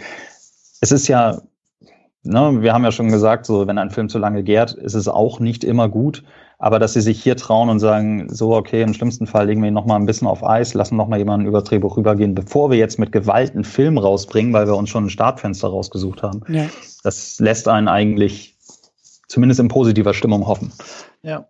Und Disney hat wirklich aus all diesen Blowbacks gelernt. Sie haben ja quasi alle neben Star Wars Projekte, die schon irgendwo in der Schublade waren, ganz inoffiziell, das haben sie ja nie offiziell gesagt, ähm, äh, erstmal auf Eis gelegt, um sich für die einzelnen Projekte mehr Zeit zu nehmen. Ja. Weil sie merken, dass, dass das ist im Zweifelsfall das bessere Ergebnis und kommt bei den Leuten besser an. Man darf eine Marke nicht totmelken. Und ähm, ich hoffe, dass sie das für Diana Jones auch so sehen, auch in Hinsicht auf Reboots. Ja, ja, ja. Ja, dann, wie gesagt, machen wir ja auch langsam eine Klammer drum, den Deckel drauf und äh, kommen auch, wir reiten auch in den Sonnenuntergang. Ich wollte gerade sagen.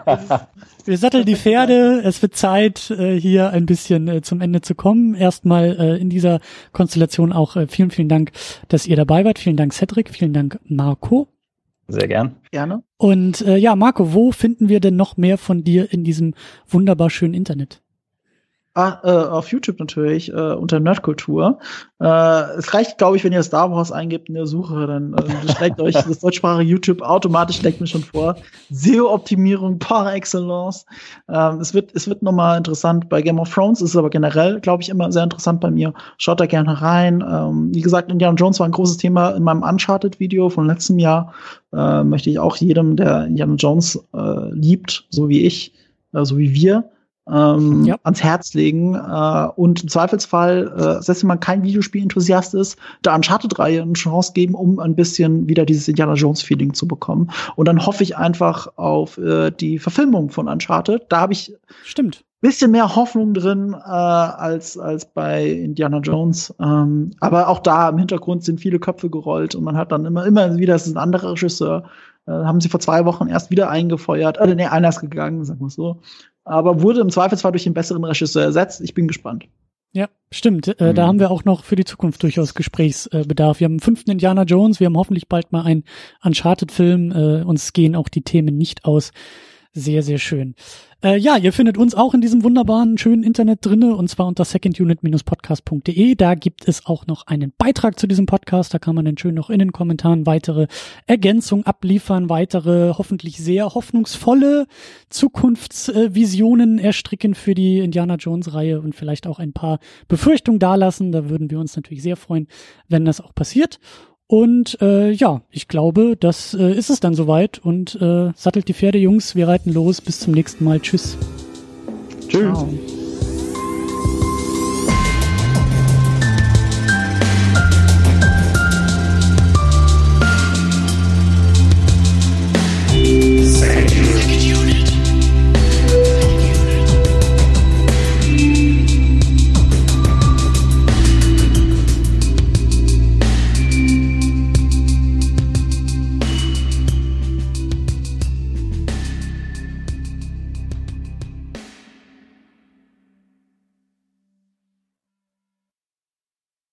Die Second Unit ist das Ergebnis harter Arbeit. Der Podcast kostet Zeit, er kostet Energie, er kostet Geld. Deshalb könnt ihr unsere Arbeit auf Patreon und auf Steady unterstützen. Viele, viele wunderbare Menschen machen das bereits. Jonas Mapace, Rochus Wolf, Alex, James Vermont, Cedric Schmidt, Michi W., Jan Reppin, Fabian Yu und Matthias Denecke.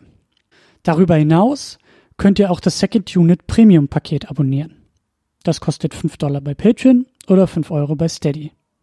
Second Unit Premium gibt euch einen Blick hinter die Kulissen.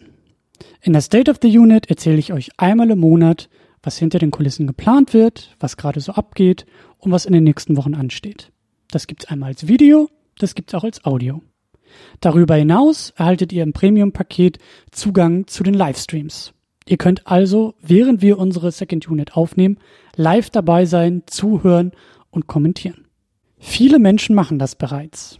Tahiti Su, Sultan of Swing, Markus Heimitschlager, David X. Noack, Florian Primel, Gian Ferrari Stefan, Stefan Drove, Rike The Midlist, Käthe, Playstar, Christian Schmickler, Jota, Steve Geiler, Ulf P., Spencer Stewart, Lars Rühmann, Inge, Stefan Manken, Timo Gerdau, Alucard, Sonja Bethke-Jele, Sebastian Zripp, Anne-Kathrin Pache-Wilke und Erik Mülling. Darüber hinaus könnt ihr auch das Doppelte für das Premium-Paket ausgeben, wenn ihr sagt, das ist es mir wert. Das machen Thomas Jaspers und Niklas Römke. Euch allen ein großes, großes Dankeschön. Wenn du die Second Unit auch unterstützen möchtest, dann kannst du das unter patreon.com slash secondunit oder steadyhq.com slash secondunit tun. Vielen Dank.